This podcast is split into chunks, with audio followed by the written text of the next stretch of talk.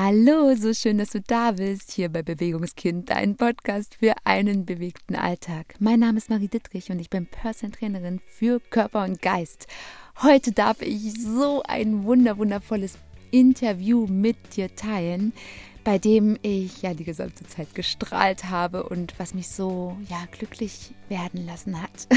Das machen fast alle Interviews mit mir und auch insgesamt das Aufnehmen dieses Podcastes, aber das, das war doch mal so ein richtiges Glücksgefühl obendrauf. Denn ich durfte mit Tabea von Mama in Bewegung sprechen und die liebe Tabea hat sich auf das Thema Schwangerschaft und Rückbildung spezialisiert. In ihrem Sein bietet sie Yoga für Schwangere, Rückbildungskurse und auch Postnataltraining an.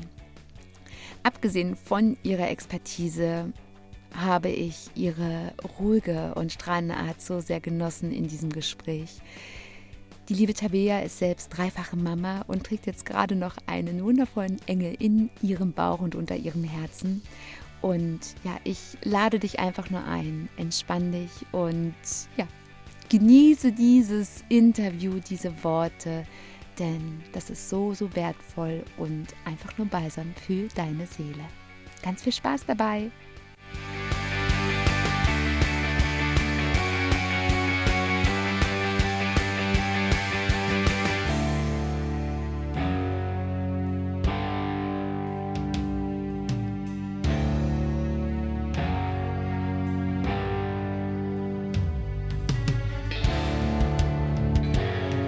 Morgen, ihr Lieben. Bei mir ist es gerade auf jeden Fall morgen. Ich habe heute wieder eine so zauberhafte Frau im Interview, die liebe Tabea. Hallo, liebe Tabea, schön, dass du da bist. Wie geht es dir heute? Hi, Marie. Ich freue mich auch, dass ich dabei sein darf. Ja, bei uns ist viel los, aber alles in allem geht es mir. Gott sei Dank gut. Ich möchte mal die Hörerinnen kurz mitnehmen, wie ich auf dich gestoßen bin. Und vielleicht ist es auch für dich interessant. Ich recherchiere mal sehr, sehr gerne für den Podcast nach ja ganz, ganz viel Inspiration von ja, wertvollen Frauen und Männern, die letztendlich losgehen und für andere einen Mehrwert bringen in Form von ja einen Unterschied machen im eigenen Leben.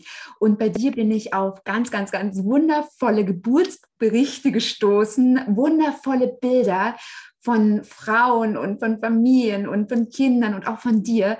Und ich, ich konnte gar nicht, ich musste einfach hingucken. Aber magst du mal von dir selbst erzählen, wer du bist und was du machst, damit wir ja ein Bild bekommen? Ja, sehr gerne. Also ähm, genau, ich bin die Tabea, ich bin äh, Alter verraten ist mal so eine Sache, aber es ist nicht so lange her, 37 Jahre alt. Ähm, bald Mama von vier Kindern, ähm, also gerade im achten Monat schwanger. Meine Kinder sind neun, sechs und drei Jahre alt. Und ich bin ausgebildete Yogalehrerin, Postnataltrainerin und auch ähm, Yogalehrerin für Schwangere. Genau, und tatsächlich ist es mein Ziel, also ich bin so als Mama in Bewegung unterwegs, das passt einfach auch ganz gut zu mir, weil ich immer so ein bisschen Hummeln im Hintern habe und ähm, ich auch die Frauen gerne so ein bisschen dazu bringen möchte, sich auch zu bewegen, aber eben nicht auf diese Art und Weise, wie man das vielleicht ein bisschen gelernt hat, so das muss no pain, no gain und wir machen das, um gut auszusehen oder in irgendeine Form zu passen, sondern eben mehr auf diese positive Art und Weise, dass es dem Körper gut tut, dass es dem Wohlbefinden gut tut und dass man sich eben mit Bewegung, gesunder Ernährung einfach wohler fühlt und mehr bei sich ist. Ja, so, so schön. Ein wundervoller Gedanke. Magst du da vielleicht gleich mal ein bisschen tiefer reingehen? Wie arbeitest du da und wie gehst du mit genau diesem Glaubenssatz um, dass es so oft heißt, uh, no pain, no gain? Also wo, worum geht es da letztendlich? Was ist deine Mission? Wie setzt du das um?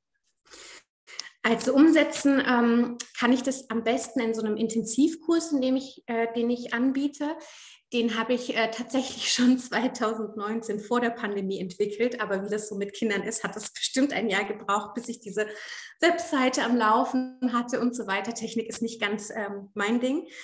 Und ähm, da arbeite ich eben ganz, ganz nah mit den Frauen. Da es ist zwar ein Online-Programm, aber wir sprechen uns quasi täglich in so einer WhatsApp-Gruppe und auch in diesem Programm, in dem es viele Videos gibt, die angeleitet sind, einfach eine kleine Sporteinheit in den Alltag mit einzubauen, plus diesem Live-Training, was dann einmal in der Woche mir stattfindet, gibt es einfach auch diese Selbstliebe-Impulse, von denen ich auch immer mehr so das Feedback bekomme, wie, wie gut es den Frauen tut, ähm, einfach nochmal sich zu reflektieren, so warum mache ich was, warum sehe ich mich vielleicht so, ähm, warum zähle ich jetzt die Kalorien beim Essen, warum äh, ist es mir so wichtig, in diese Jeans zu passen oder diese Kleidergröße zu haben. Und äh, genau so wird es dann immer so ein bisschen durchgeführt. Und das ist einfach total schön, ja, die Frauen da so nah zu begleiten und dabei zu sein und immer wieder zu erinnern, hey, du bist wertvoll, so wie du bist, du bist einzigartig, du hast Leben geschaffen, ja, es sind ja alles Mamis bei mir im Kurs. Und natürlich geht der Körper dadurch eine Veränderung durch. Und das ist völlig in Ordnung. Und dass man sich da einfach so ein bisschen lösen darf von diesen Bildern. Ich sage immer so, danke Heidi Glum, nicht dafür, dass du hier die äh, Victoria's Secret Model Show gelaufen bist, sechs Wochen nach Geburt, weil sowas setzt einfach Frauen extrem unter Druck und auch so ein bisschen aufzudecken, dass das ganz viel von außen kommt und gar nicht so sehr von innen, sondern wenn wir irgendwie ins Schwimmbad gehen mit unseren Kids, sehen wir ganz natürliche Körper. Also da, da, da laufen nicht die Supermodels durch die Gegend, mit denen wir uns vielleicht über Werbeplakate oder sonst in den Medien vergleichen. Ja, ja, genau so. Du sprichst mir aus der Seele, wie schön. Wo fängt denn für dich Selbstliebe an? Was sind denn so, so eine kleine Impulse, die für dich besonders wertvoll sind im Alltag? Ähm, großes Thema, kleine Impulse im Alltag, glaube ich, sind für mich und ähm, ich bin da auch absolut auf dem Weg. Ich glaube auch sowieso meine Generation, ich glaube, die Folgenden machen das schon ein bisschen besser ähm, hier ist einfach so eine Leistungsgesellschaft und das merke ich auch total und ich bin manchmal super frustriert, wenn ich denke, oh, das habe ich jetzt alles nicht geschafft. Aber es sind so die kleinen Schritte auch jetzt mit meiner Selbstständigkeit, dass ich zum Beispiel angefangen habe, vor meiner Schwangerschaft auch ganz bewusst zyklischer zu leben und mir zu sagen, okay, ich äh, habe einfach ein paar Tage im Monat, da geht es mir nicht so gut und ich habe Krämpfe und das muss ich nicht irgendwie überspielen oder mir Schmerzmittel einpfeifen oder trotzdem stark sein und unterwegs sein und genauso viel wuppen wie an anderen Tagen, sondern ich darf mich ausruhen. Das ist natürlich ein Privileg, das weiß ich, aber dass ich mich da einfach so ein bisschen rausnehme und auch mein Mann da ein bisschen mehr in die Verantwortung mitgenommen habe und gesagt habe, nö, ich liege jetzt im Bett, viel Spaß mit deinen Kindern, ich bin heute raus und ähm, lass es langsam angehen letztendlich ist es ja, also bei mir war das immer nur der Tag, der erste Tag vor allem und dann ging das dann wieder so langsam besser. Und das hat mir sehr gut getan. Und ich denke, im Alltag ist es für mich immer so ein bisschen tatsächlich auf meinen Körper zu hören, weil der Körper ja mit dir spricht und ähm, das wahrzunehmen, dass wenn ich müde bin, nicht nochmal das extra, ah, okay, jetzt liegt da aber der Wäscheberg oder jetzt ist die Spülmaschine noch voll, aber wenn du noch ganz kurz die E-Mail und ne, was man da immer so alles im Kopf rumgeistern hat, sondern einfach zu sagen, nee, du bist jetzt müde, dein Körper signalisiert dir das, mach doch einfach kurz eine, eine Pause. Ja, so schön. Ich würde gerne mal das Thema ja ein bisschen weglenken von diesen und ein bisschen reingehen in das Thema Rückbildung. Du bist ja gerade aktuell schwanger, hast aber auch ja schon Kinder. Wie wichtig ist denn das Thema Rückbildung letztendlich? Wie arbeitest du dort und hat es denn jemals ein Ende? Die letzte Frage gefällt mir besonders gut. Ähm, ja, ich habe so meine eigene Geschichte mit der Rückbildung ähm, die, die glaube ich, auch so eine kleine Geschichte der Selbstliebe ist, letztendlich auch. Ähm, ich hatte zuerst einen Notkaiserschnitt gehabt, eine Rückbildung gemacht.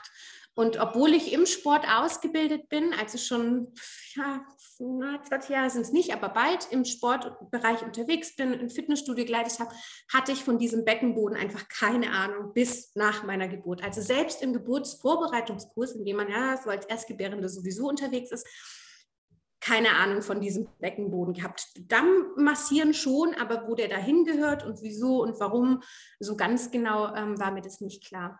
Und in meinem ersten Rückbildungskurs habe ich tatsächlich auch nicht viel mehr darüber erfahren. Wir haben jetzt im Nachhinein gesehen, auch würde ich sagen, ein paar Übungen gemacht, die ich eher als fragwürdig halte, die ich jetzt so in meinem Kurs nicht umsetzen würde. Aber gut, ich, ich war dabei, habe mir Mühe gegeben. Beim zweiten Kurs habe ich schon gemerkt, ähm, da, da war ich in der Hebammenpraxis angemeldet dass das ähm, dass das, äh, ich hatte den Eindruck, dass ich da nochmal ähm, wertiger behandelt werde und dass es mehr in die Tiefe geht. Ähm, allerdings war ich da nicht so weit. Ich konnte meinen Sohn nicht mitnehmen, das Baby nicht mitnehmen, sondern es war nur für die Mütter gedacht. Und das ging für mich gar nicht. Ich hatte einen verzweifelten Mann dann immer, der mich abgeholt hat und ein schreiendes Kind. Und ich habe nach zwei Stunden abgebrochen und bin quasi nicht mehr hingegangen. Was mir sehr leid getan hat. Ähm, einmal für die, weil es gab sehr viele Anfragen ähm, überhaupt für einen Kursplatz und ich hatte den dann irgendwie so geblockt. Aber einmal auch, ähm, weil ich meinem Körper gar nichts Gutes getan habe. Ich bin dann direkt nicht sehr direkt, aber schon zwei, drei Monate später trotzdem wieder eingestiegen, habe Kurse gegeben, vor allem in Unternehmen, habe Übungen gemacht, die auch total No-Gos sind äh, in dieser Rückbildungsregenerationsphase und habe letztendlich meinem Körper gar nichts Gutes getan. Es hat sich eine Rektusdiastase gebildet. Ich hatte immer so ein Bäuchlein, egal wie viel ähm, ich für den Bauch gemacht habe oder egal wie mein Gewicht geschwankt hatte. Ähm, ich habe oft so Phasen, nach, äh, nach der Geburt irgendwie durch das Stillen und ne, Mama Life, wo ich ein bisschen ja. dünner werde und dann pendelt sich das wieder bei mir ein. Und aber dieses Bäuchlein war einfach immer da, es war ganz unabhängig von meinem Gewicht. Und da habe ich gemerkt, so, oh krass, mir fehlt total äh, die Stabilität in der Mitte und irgendwie ähm, ist da was verkehrt. Dann kam der Nabelbruch dazu und dann war, war auch schon die dritte Schwangerschaft da. Und dann war es so, okay, die, das jetzt zu beheben, macht alles gar keinen Sinn. Der Bauch wird jetzt einfach nur noch größer werden. Und mit dem Kind habe ich dann quasi meinen besten Rückbildungskurs erlebt und gesehen, aha, so funktioniert das und das ist so wichtig, dass Frauen so viel Wissen dazu auch mitvermittelt bekommen. Nicht nur, äh, mach mal so oder äh, spann mal an oder pflück das Gänseblümchen, sondern einfach auch so ein bisschen theoretisches Wissen, warum ist das so wichtig, für was brauchst du den Beckenboden und so weiter und so fort. Als wirklich Kurse wirklich erste, Erstklassik. Und ähm, was mich aber dann auch ein bisschen traurig und stutzig gemacht hat, dieser Kampf wieder um diesen Platz in diesem Kurs und diese Wartezeit dahin. Und ähm, das habe ich genauso von all meinen mittrainierenden Frauen gehört, dass die teilweise von wirklich weit gekommen sind, um da teilzunehmen. Und habe dann gedacht, du kommst aus der Branche, das bietest du an. Da ist wirklich Bedarf und da wird Hilfe gebraucht und es ist so wichtig, dass ähm, Frauen eben gerade in der Körpermitte stabil sind, damit sie einfach lange was von einem gesunden Leben haben können, ohne eingeschränkt zu sein durch Inkontinenz, durch ne, was auch immer, Rückenschmerzen, was da alles so mit einhergeht. Und so war quasi dann mein eigener Weg zur Rückbildung. Hm, ja, spannend. Du hast es jetzt gerade schon quasi eingeleitet. Also Beckenboden ist also kein Thema, nur für ähm, ja, frisch, also für frische Mütter und ich sag mal Schwangere, sondern es ist letztendlich ein langfristiges Thema. Genau, da kommen wir auch zu deiner letzten Frage, nachdem ich hier so viel jetzt von mir erzählt habe und meinem Weg.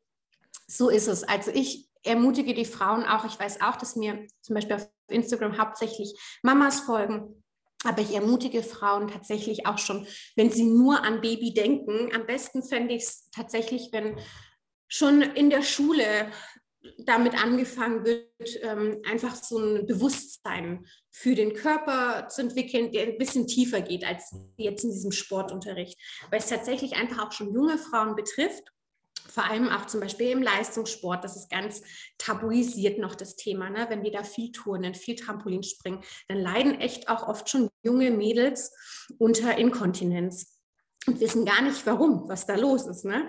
Und ähm, deswegen ist wirklich mein, mein Credo so, Beckenbodentraining, das bleibt von jung bis alt, das bleibt. Das sollte man am besten immer dranbleiben. Und das heißt nicht nur in Trainingseinheiten, sondern einfach schauen, dass man sich im Alltag auch entsprechend bewegt. Ich denke, da fehlt auch äh, ganz viel Wissen darum. Ja, ja, genau. Also da gehst du ja auch ein Thema rein, was glaube ich, uns alle betrifft und ich glaube auch die Männer, nicht nur die Frauen. Genau. Weil ich glaube, wir haben ja in unserem Alltag so viele Verhaltensmuster und Bewegungsmuster, die ja genau da reinspielen, dass wir letztendlich den Beckenboden ja so, ich sag mal, so, so schleifen lassen, wenn wir das Bild mal so nehmen wollen. Und dass der ja so, so wichtig. Ich meine, ich bin Läuferin, Langstreckenläuferin und ich habe so oft vor meinen Kindern mich gefragt, warum, wenn ich dann bei Kilometer 30 oder 40 war, gesagt, warum pinkelst du dir jetzt ein? Mhm. Und es kam vor, das kam vor, weil der Beckenboden einfach, die, diese ganze Muskulatur, das ganze Gewebe war dann irgendwann so müde, mhm. dass ich es einfach nicht mehr halten konnte. Und ich war eine, eine junge Frau, also ich war in den 20ern und dachte immer nur, das kann doch jetzt nicht wahr sein. Äh, das ist jetzt mir so unangenehm und ich habe mich auch nicht getraut, mich da irgendjemand anzu, ja, anzuvertrauen, weil es mhm. einfach so ein, so, ein, so ein peinliches Thema war. Aber letztendlich ist es genau das, wo wir hinschauen dürfen. Und ich habe letztendlich auch erst bei meinem, bei meinem zweiten Kind, bei meinem Sohn begriffen, wie wichtig das ist. Weil nach meiner Tochter war mir erstmal nur eins wichtig, unbedingt wieder genau das zu können, was ich schon vorher gemacht habe, was totaler Irrsinn ist, auch ein großes Learning von mir. Aber meine Tochter hat mich ganz liebevoll und zärtlich äh, auf den Boden der Tatsachen zurückgeholt und mich in ihre Arme geschlossen und mir gezeigt, wie es geht. ja. ja, also so, so wichtig. Gibt es denn letztendlich so ich sag mal so, so typische Dinge, die wir alle vielleicht in unserem Alltag beachten dürfen, um unseren Beckenboden zu unterstützen? Mm, ja, da gibt es ganz ähm, viele typische Dinge. Ich denke, eine Sache, die unsere Gesellschaft heutzutage sehr, sehr betrifft, ist einmal die Haltung. Wir sitzen alle fürchterlich viel, was der Beckenboden tatsächlich ähm, auch nicht so gerne mag. Und dann sitzt man eben auch noch mit diesen vorgeneigten Schultern, äh, diesen kurzen Brustmuskeln irgendwie über einer Tastatur oder am Lenkrad oder so.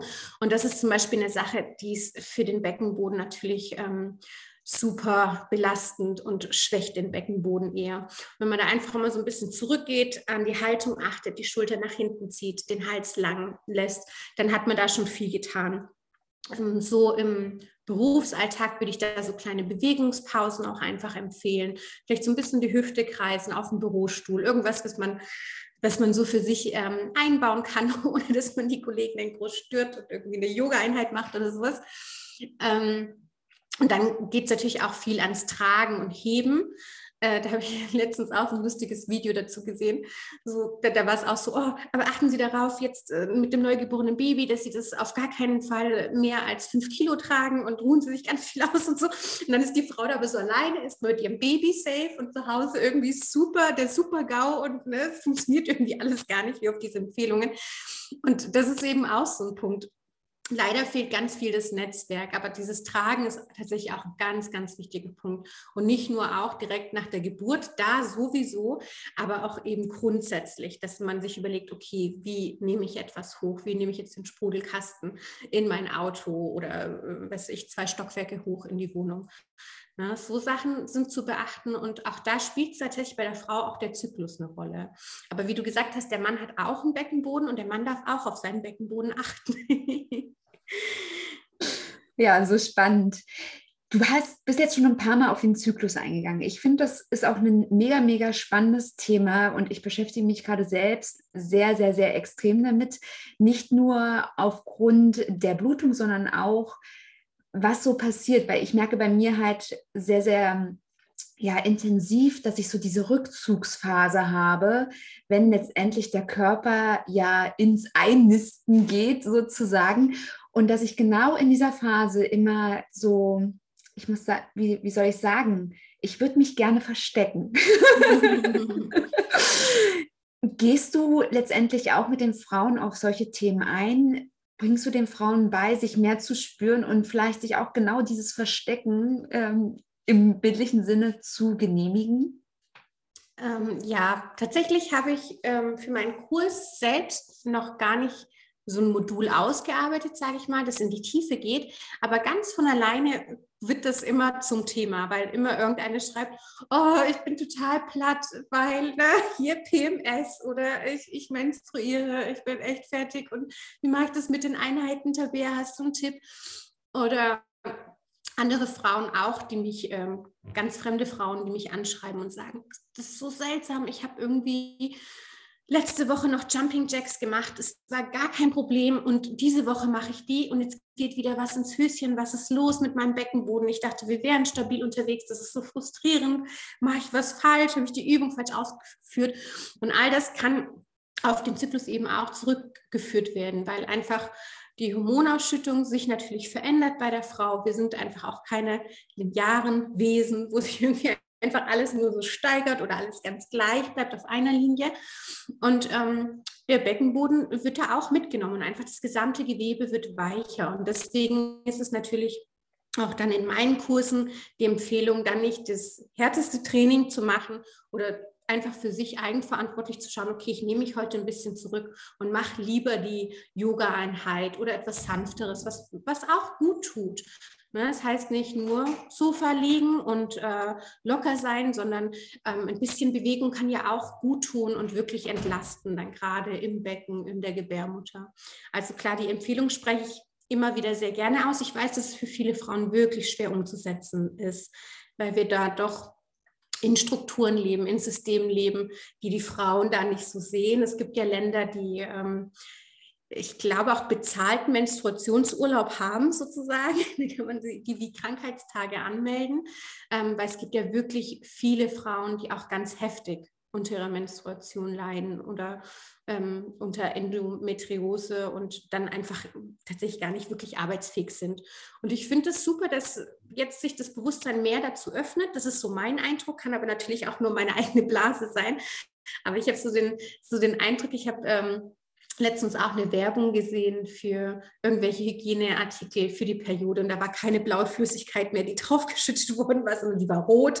Und ich so, ach, tatsächlich. Also ich glaube, es geht so ein bisschen weg von diesem ähm, Tabuisieren und dass es so ganz schambehaftet ist und dass man einfach sagt, hey, das ist ganz normal, das betrifft hier ein bisschen mehr als die Hälfte unserer Bevölkerung, Weltbevölkerung und es ist was ganz Natürliches. Ja, ja, du, das ist wirklich so, so, so wichtig. Und ich glaube auch, wir dürfen da noch ein bisschen offener auch darüber sprechen. Ich habe zwar auch so das Gefühl, dass ähm, ja die Frauen sich mehr dafür öffnen, auch die Männer sich mehr dafür öffnen, zumindest so in meinen Kreisen. Aber dass es letztendlich auch so an diesem Punkt teilweise dann hapert, dass das zu sehen, dass es nicht um diese Muster geht, die bisher letztendlich in unserer Gesellschaft waren, sondern dass es darum geht, individuell sich zu sehen in diesem Zyklus. Weil das ist ja wie, wir gehen ja alle damit anders um. Und natürlich, einige Frauen nehmen die Pille, einige sind ähm, mit einem freien Zyklus, mit einem natürlichen Zyklus, sage ich mal, eher unterwegs. Und das sind alles ganz, ganz individuelle Geschichten, wo wir alle bei genau an dem Punkt anfangen dürfen, wo wir uns gerade befinden. Und das Bewusstsein zu, zu, zu, ja, zu öffnen, zu sagen, okay, ich habe jetzt diese Symptome, das ist jetzt letztendlich was, was mein, mein Körper mir zeigt und was kann ich denn vielleicht davon lernen? Siehst du das auch, gerade solche ja, wirklich schweren Symptome im Zusammenhang mit der Menstruation, dass da auch das Bewusstsein dafür ein bisschen ja, offener wird, was man selbst für sich tun kann, um letztendlich da ein bisschen mehr Heilung reinzubringen?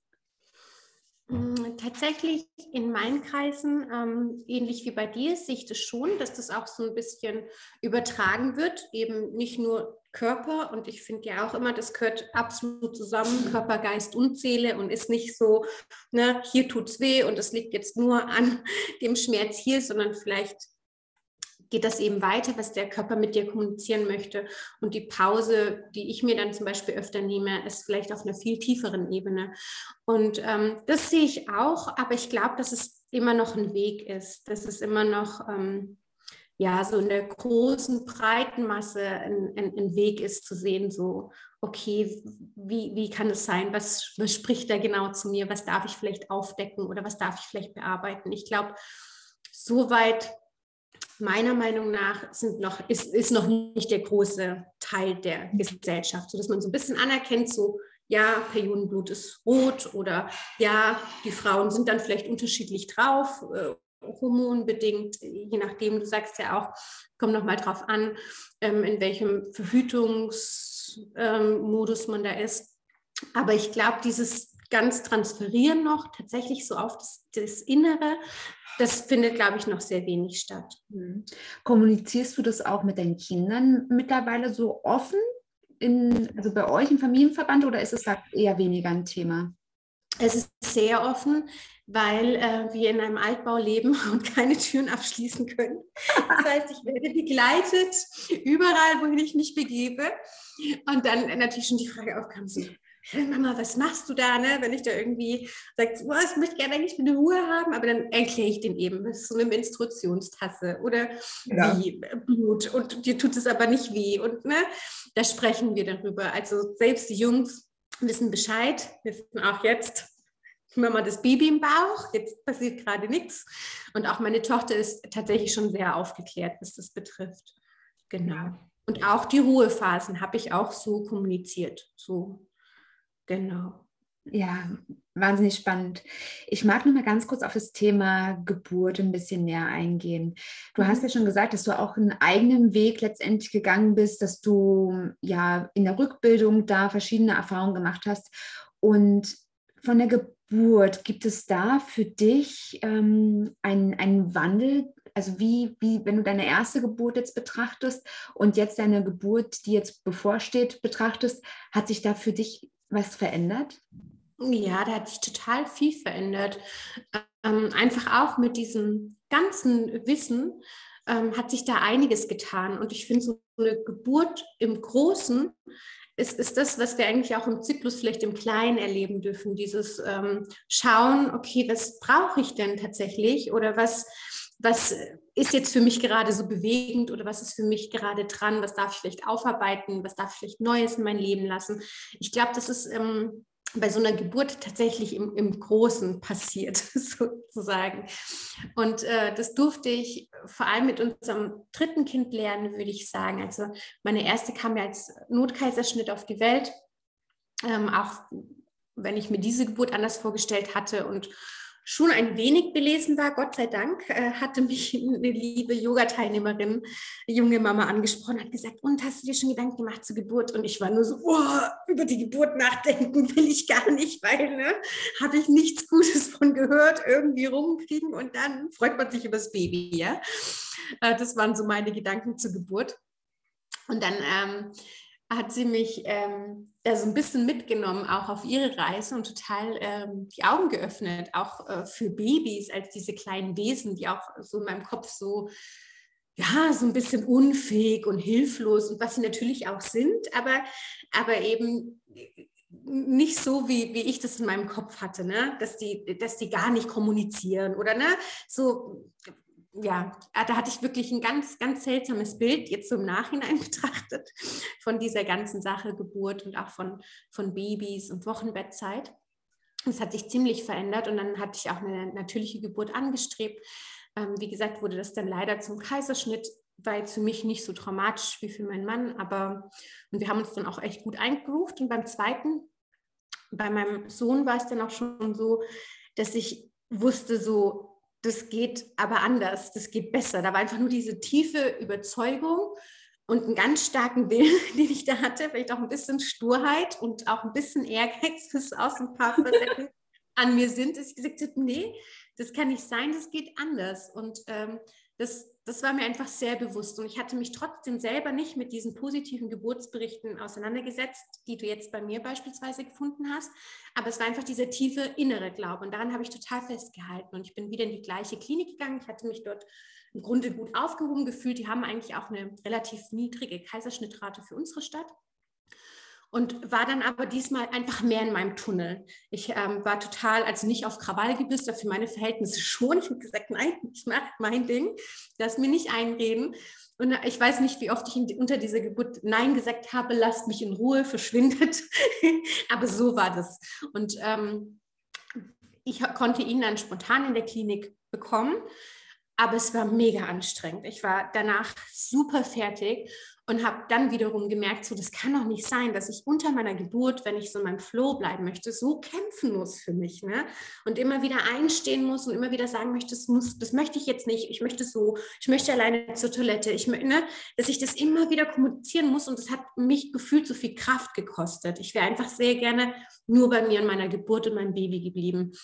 Und so kam es dazu, dass ähm, ich da auch wieder so dachte, so das geht noch mal anders, das geht auch noch mal besser. Und dann ging eigentlich die Suche los nach positiven Geburtsberichten, ähm, weil ich einfach so den Eindruck hatte auch, ich bin eine sehr gläubige Person, dass mir wirklich schwer auf dem Herzen lag, so äh, quasi wie von Gott in mein Herz gesprochen, so bereite dich auf diese Geburt vor. Und diesmal war das eben nicht, das kaufe ich ein, ist der Wickeltisch ready oder irgendwas, sondern es war wirklich so, okay, mach das mal auch auf einer anderen emotionalen und spirituellen Ebene. Und dann bin ich diesen Weg gegangen, dass ich mal mir aufgeschrieben habe, was denke ich eigentlich über Geburt, ja? Trotz jetzt dieses Buches von der ersten Geburt und trotz diesem starken Willen in der zweiten Geburt habe ich gemerkt, ich denke total viele negative Dinge über Geburt generell, dass es unter Schmerzen passieren muss. Das ist lang, bei mir hat es immer lange gedauert, ne? dass es ganz lange dauert und dass sich mein Muttermund nicht öffnet, dass ich immer brechen muss. Das waren alles so Themen von meinen Geburten, das, die ich einfach dann so angenommen habe. Und dann habe ich mir tatsächlich diese Liste gemacht, so an Glaubenssätzen, habe die für mich einmal revidiert und aber auch mit Bibelversen unterlegt. So, was wünscht sich so ein guter, liebender Gott für mich und für mein Kind? Und ähm, wie ich da aus dieser Sache rauskomme, sozusagen. Und das habe ich ganz viel gemacht, ganz viel darüber meditiert, immer abends und morgens ein Babybauch gestreichelt und mir diese guten Sachen gesagt, die Geburt auch visualisiert, so richtig schön. Und dann war aber die Sache so ein bisschen so, okay, ich gehe jetzt wohl wieder in die Klinik, weil ich hatte nicht mal eine Hebamme gefunden. Also der Mangel nimmt irgendwie so von Kind zu Kind zu. Und dann bin ich wieder dieser Frau begegnet, dieser jungen Mama. Sie ist immer noch jung, sie ist immer jünger als ich. und, äh, und die war dann so, oh schön, du bist wieder schwanger, wie toll. Und weißt du schon, wie machst du mit Geburt? Und ich so, ich habe nicht meine Hebamme, ich gehe wohl wieder in diese Klinik. Ne? Und sie so, ich kenne Hausgeburtshebamme. Und dann habe ich nur Hausgeburt gehört und es war sofort, ich will, ich will. Ich musste nur noch meinen Mann überzeugen, habe das auch geschafft, weil er war natürlich der so ein bisschen, ne, hatte die erste Geburt erlebt, er war alleine, äh, seine Frau und äh, Baby wurde irgendwie da so, eine Frau schwanger weggefahren und äh, wusste nicht, wie geht es uns, was passiert da. Ähm, und das hat geklappt und dann war das die tatsächlich schönste Geburt, die ich äh, erleben durfte, weil natürlich wurde ich auch unter der Geburt und auch davor mit meinen ganzen Ängsten und so weiter konfrontiert. Aber das loszulassen, ganz für mich alleine zu Hause, meine Hebamme kam zu spät. Aber das hat es auch so herrlich gemacht, ähm, dass es so intim war. Das war einfach wundervoll. Wow, wow, danke, danke. Und ich würde da gerne noch mal ganz kurz ein bisschen tiefer reingehen. Du hast etwas ganz, ganz Wichtiges gesagt, dass du dich so mit deiner Innenwelt, mit, mit dem, auch mit dem Zusammenhang, mit deinem Glauben, mit Gott, dass du da sehr intensiv gearbeitet hast, weil ich habe letztendlich eine ähnliche Erfahrung gemacht bei meiner Tochter. Es war eine Katastrophe. Es war einfach, ich, ich kann nicht anders sagen, es war eine Katastrophe. Ich bin so glücklich, dass sie auf der Welt ist und mich, mich, mich all das gelehrt hat. Und ich habe ja nach ihr, habe ich dann auch angefangen zu merken, dass das in mir, dass es eigentlich nur ein Kartenhaus ist, was äh, die ganze Zeit wackelt. Also meine ganze Psyche, meine mentale Fitness. Und da habe ich ja auch dann letztendlich dran gearbeitet, habe das Meditieren für mich entdeckt, habe ähm, ja tiefe innere Arbeit für mich entdeckt und so weiter und so fort. Mhm. Und ich habe tatsächlich für meinen Sohn jeden Tag mehrfach geübt, in mich zu gehen, zu meditieren und loszulassen. Total mhm. schwer. Also ich, ich immer Kontrolle, Kontrolle, Kontrolle, alles mir, ich halte alles fest. Ja, da kann ich mich sofort melden hier. Ja, der, der Nacken ist zu, alles ist zu, ähm, alles ist fest, ich lasse nichts los. Äh, ich könnte ja irgendwas verlieren dadurch. Und ich, ich musste auch in eine Klinik gehen, ähm, da mit den Kindern die beiden Kinder haben eine kleine Besonderheit, also nichts Gefährliches, aber eine Besonderheit für die Medizin. Deswegen wurde mir ganz, ganz häufig ans Herz gelegt, in eine Klinik zu gehen.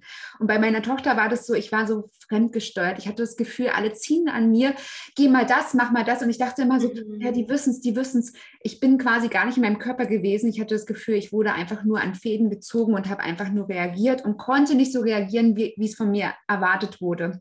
Mhm. Also das ganz oft. Und bei meinem Sohn war das so, ich war auch in, im Krankenhaus, habe mich für das kleinste Krankenhaus entschieden, was es gab hier bei uns äh, in der Umgebung Leipzig.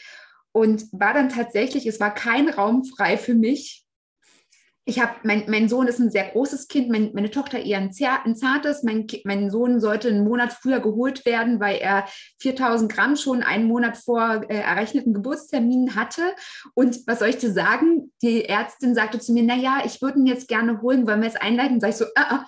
ich habe meiner Tochter versprochen, dass ich sie jetzt aus der Kita abhole. Wir können es nicht. Also wieder nach Hause. Dann bin ich wieder nach Hause gefahren und habe gesagt, aber versprochen, ich komme morgen früh wieder. und in der Nacht ist mein Sohn äh, von alleine gekommen. Sehr. Und ja, also die, die Wehen sind ganz natürlich zu, losgegangen. Also das war alles so total, das war hier, das war hier, das war alles hier. Meine Tochter kam in der Nacht noch zu mir und, und hat sich an mich rangekuschelt und dann habe ich sie nochmal aufs Töpfchen gesetzt und so und dann habe ich auf einmal gemerkt, uh, jetzt geht's los. und was soll ich dir sagen? Ich war in diesem kleinen Raum, keiner hatte für mich einen Platz, weiß gar nicht, mhm. äh, in dem Moment war alles voll und ich war in so einem kleinen Büro drinnen mit meinem Mann. Und die kamen mal gucken und ich habe dann immer auf irgendeine Art und Weise, also die waren auch nicht aufdringlich, ich muss irgendwie mit meinem ganzen Wesen denen gesagt haben, lasst uns einfach in Ruhe, ich mache das. Und auch mein Mann, der hatte dann, ich habe dann auch mich erbrochen und er so, oh Gott, oh Gott, was soll ich machen? Sag ich so, Schatz, es geht jetzt nur los. Das ist ein. Zeichen dafür, dass er jetzt kommt. Und er so, echt? ja, und zum Abschluss war es tatsächlich so, und ich sage das ja schon ganz, ganz oft, die Geburt meines Sohnes, die ging genauso lang wie bei meiner Tochter, aber die Geburt von meinem Sohn war ein langer Orgasmus. Mhm. Es war ein Gefühl von diesem, von dem, was du auch gesagt hast, der Zyklus, dass es letztendlich so ein ganz, in ganz, ganz kleiner Version ja. und die Geburt ist letztendlich. Und genau das war es. Es war wunderschön und ich habe dann auch zu meinem Mann gesagt, so, also rein theoretisch, wenn wir nicht das davor so alles mitmachen müssten mit Schwangerschaft und so, würde ich das jetzt nochmal machen. Kein Problem. Total schön. Ja. ja. Das kann ich echt so nachempfinden, weil es bei mir wirklich ganz genauso war. Und ähm, das ist auch ein bisschen mein Ziel, auch mit diesem nach außen gehen über die sozialen Medien, da einfach auch gerade Erstgebärenden zu sagen, ey, ne, lese dich ein, mach dir viel bewusst, ähm, arbeite mit dir selber, weil ich wünschte mir, ich hätte so viele Dinge schon vorher gewusst. Ähm, weil man eben einfach so geprägt ist auch ganz viel. Ich bin da auch immer ganz viel so liebes Mädchen ne, und sage dann so, ja, ja, und der Arzt hat gesagt und die Schwester hat gesagt und die Hebamme hat gesagt und alles abnicken und alles, ne, wie du sagst, so perform und gar nicht bei sich sein, was aber so wichtig ist, so essentiell wichtig gerade unter der Geburt, dass man diese Verbindung mit sich, mit dem eigenen Körper und mit dem Baby aufrechterhält und gar nicht so viel im Außen unterwegs ist bei irgendwelchen Leuten, die dein Kind nicht tragen unterm Herzen. Das macht überhaupt gar keinen Sinn. Und ähm, genau, das ist auch so ein bisschen meine Mission, da so ein bisschen mehr Aufklärung in der Richtung zu schaffen und auch dieses Vertrauen, so du darfst in dich vertrauen, du darfst in deinen Körper vertrauen, in dein Baby vertrauen und auch einfach darin, dass das Leben das gut mit dir meint. Und auch selbst wenn alles nicht so reibungslos abläuft, wir haben tatsächlich auf diese Geburtsberichte, ähm, die, die ich so zu mir geleitet haben, auch ganz viel Feedback bekommen, oh, warum müssen Geburten bewertet werden? Aber das ist gar nie mein Ziel gewesen, eine Geburt zu bewerten oder Geburten auch jetzt zu bewerten und sagen, das ist die richtige und das ist die falsche Geburt oder die bessere oder die schlechte Geburt, sondern es geht mir darum, dass die Frau ihre Möglichkeiten kennt und sich ähm, dafür einstehen darf. Ohne hinterfragt zu werden, ohne in irgendeine Richtung gedrückt zu werden, ohne all diese Sachen, die leider täglich in äh, Kreissälen und ich weiß nicht, wo sonst von Gebären leider passieren. Ne? Das heißt so, oh, das muss jetzt aber so passieren, sondern dass sie wirklich ganz frei und ganz bei sich entscheiden darf. Das finde ich essentiell wichtig. Ja, und ich glaube, wichtig ist halt auch zu anzuerkennen ganz frei von Bewertung, dass Geburt eben nicht nur dieses System ist. Und das, was du ja gesagt hast bei den Hebammen, die machen richtig coole Arbeit. Aber das, was ich kennengelernt habe, dass viele, viele Hebammen immer noch so lehren, dieses System, was passiert? Das dreht sich da durch und das passiert und das passiert. Aber was, was passiert denn eigentlich wirklich? Also was passiert mhm. mit dir selbst? Was, passiert auf der Gefühlsebene, auf, vielleicht auf einer, auf einer göttlichen Ebene, auf, auf, auf einer energetischer Ebene. Was passiert da letztendlich? Weil wir sind doch ganzheitliche Wesen und wir können uns davon ja. verabschieden, dass, dass all das nichts mit uns zu tun hat, weil wir, wir merken sogar, wenn jemand in einen Raum eintritt, auch wenn wir ihn nicht hören und sehen. Wir merken energetisch, wenn ein Mensch in einen Raum reingeht. Und das haben wir wahrscheinlich alle schon erlebt. Warum können wir denn genau diese Energien, genau diese, tiefen inneren Themen nicht auch viel mehr mit dem Thema Geburt zusammenbringen, weil letztendlich sind wir das. Und wir waren auch irgendwann mal ähm, gesellschaftlich dort, auch wenn unsere heutige Gesellschaft im, im, im, westlichen Leben das so oft nicht hergibt. Und ich, das ist auch so mein Wunsch letztendlich, da wieder das Bewusstsein zu eröffnen, ganz gleich, was wir für eine Glaubensrichtung haben, ganz gleich, was wir insgesamt glauben, sondern dass es, hat was mit unserem, unserem Geist zu tun, mit unserer Seele, mit unserem gesamten Sein.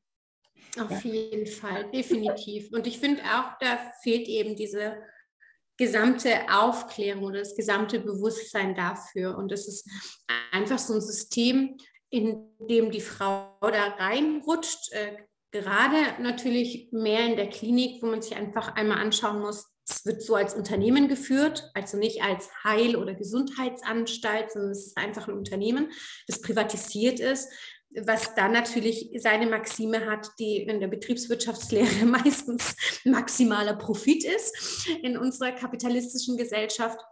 Plus auch ähm, die patriarchischen ähm, Strukturen dahinter auch zu erkennen, dass Geburtshilfe ganz viel von Männern geprägt worden ist. Und man sich auch fragen darf, wie viel Sinn macht es nochmal ganz genau? Ja, und ja. Ähm, ich finde einfach, sich diese Fragen zu stellen, eröffnet schon ganz viel. Ne? Und ja, wie du ja. sagst, so dieser spirituelle Zugang, ich glaube natürlich kommt es ähm, auf die Person selbst auch darauf an, wie, wie, wie sehr sie das schon lebt.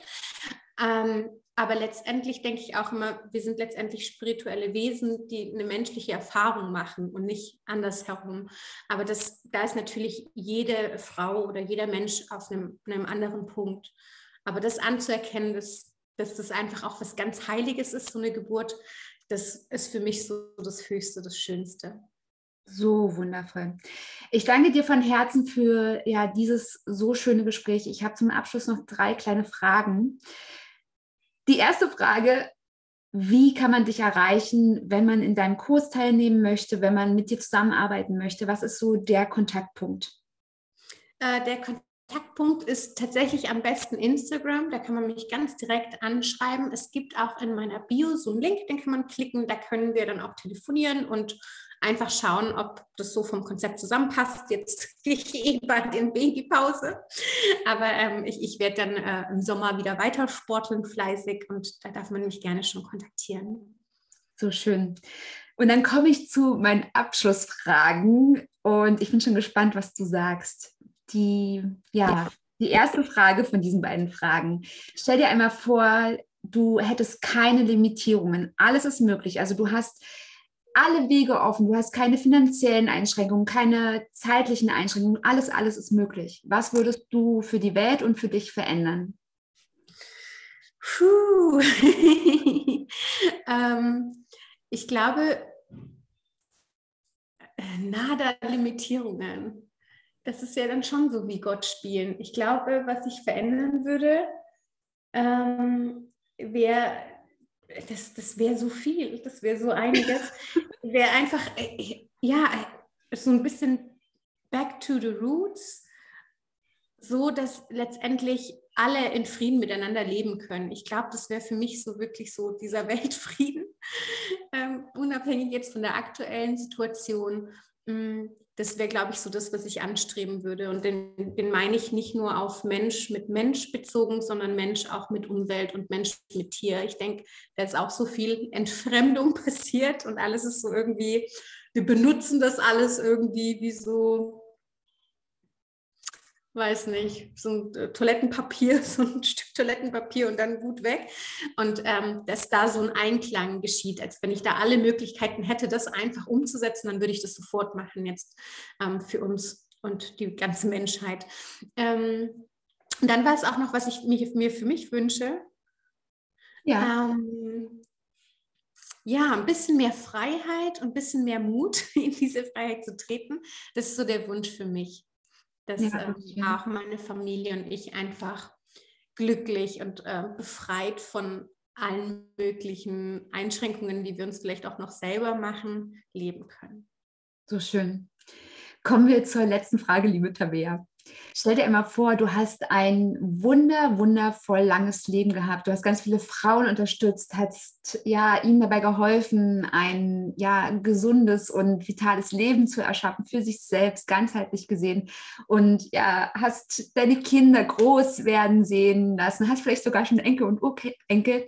Und du weißt, jetzt ist es langsam der letzte Abschnitt deines Lebens. Und ja, ich komme zu dir. Heute ist dein Geburtstag und bringe dir ein Buch mit, ein ganz dickes Buch mit ganz, ganz vielen Seiten wundervoller Geschehnisse. Und dieses Buch ist das Buch deines Lebens und hat noch keinen Titel. Welchen Titel würdest du diesem Buch aus heutiger Sicht geben? Hm, ich denke, die Reise zu mir. vielen Dank, vielen Dank. ich danke dir, Marie. Das war wirklich ein tolles Interview. Ich danke dir von Herzen für deine Zeit, für dein Sein, für deine Arbeit, für so viele Dinge, die du in die Welt bringst. Danke, danke, danke, danke. Das darf ich zurückgeben. Vielen, vielen Dank. Herzlich willkommen zurück. Ich hoffe, dass du genauso selig bist wie ich und dieses Interview so sehr genießen konntest.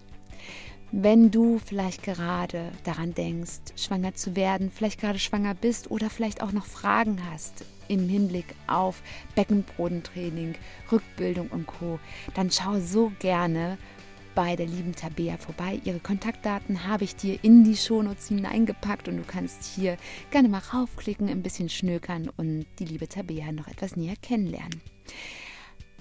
Ich freue mich riesig, wenn du mir auch erzählst unter dem heutigen Post bei Instagram, was du aus dieser Folge für dich mitgenommen hast, welche Dinge du vielleicht noch nie so betrachtet hast und ja, in dir ein Umdenken anregt. Ich freue mich so sehr, auch wenn du deine Erfahrungen im Hinblick mit deiner Schwangerschaft oder deine Ängste im Hinblick auf eine zukünftige Schwangerschaft teilst. Letztendlich sind das alles Themen, die uns Frauen so sehr beschäftigen. Bei dem einen ein bisschen mehr, bei dem anderen ein bisschen weniger. Und ja, letztendlich ist es wichtig, dass wir uns austauschen, um unser Inneres nach außen zu kehren, um so, so viel für unsere Mitmenschen zu bewirken. Ich danke dir von Herzen, dass du dich zeigst und ich freue mich riesig, wenn du mir etwas zurückgibst, wenn du in deiner Podcast-App mir eine 5-Sterne-Bewertung dalässt und mir kurz erzählst, was dieser Podcast und vielleicht auch diese Folge für dich gegeben hat, was sie mit dir gemacht hat, welche Denkanstöße sie in deinem Leben gegeben haben und ja, welche Veränderung du insgesamt für dich dadurch bewirken konntest. Falls deine Podcast-App dies nicht hergibt, schau auch gerne in die Shownotes. Hier habe ich dir einen Link bereitgestellt, der dich zu meinem Google-Account führt und hier kannst du dann auch gerne, gerne, gerne deine Gedanken dalassen. Ich freue mich so sehr von dir zu lesen und zu hören und bis dahin denke immer daran, du bist so wundervoll und einzigartig und du bist es so sehr wert, in deinem Leben gesund und glücklich zu sein. Bleibe bewegt, deine Marie.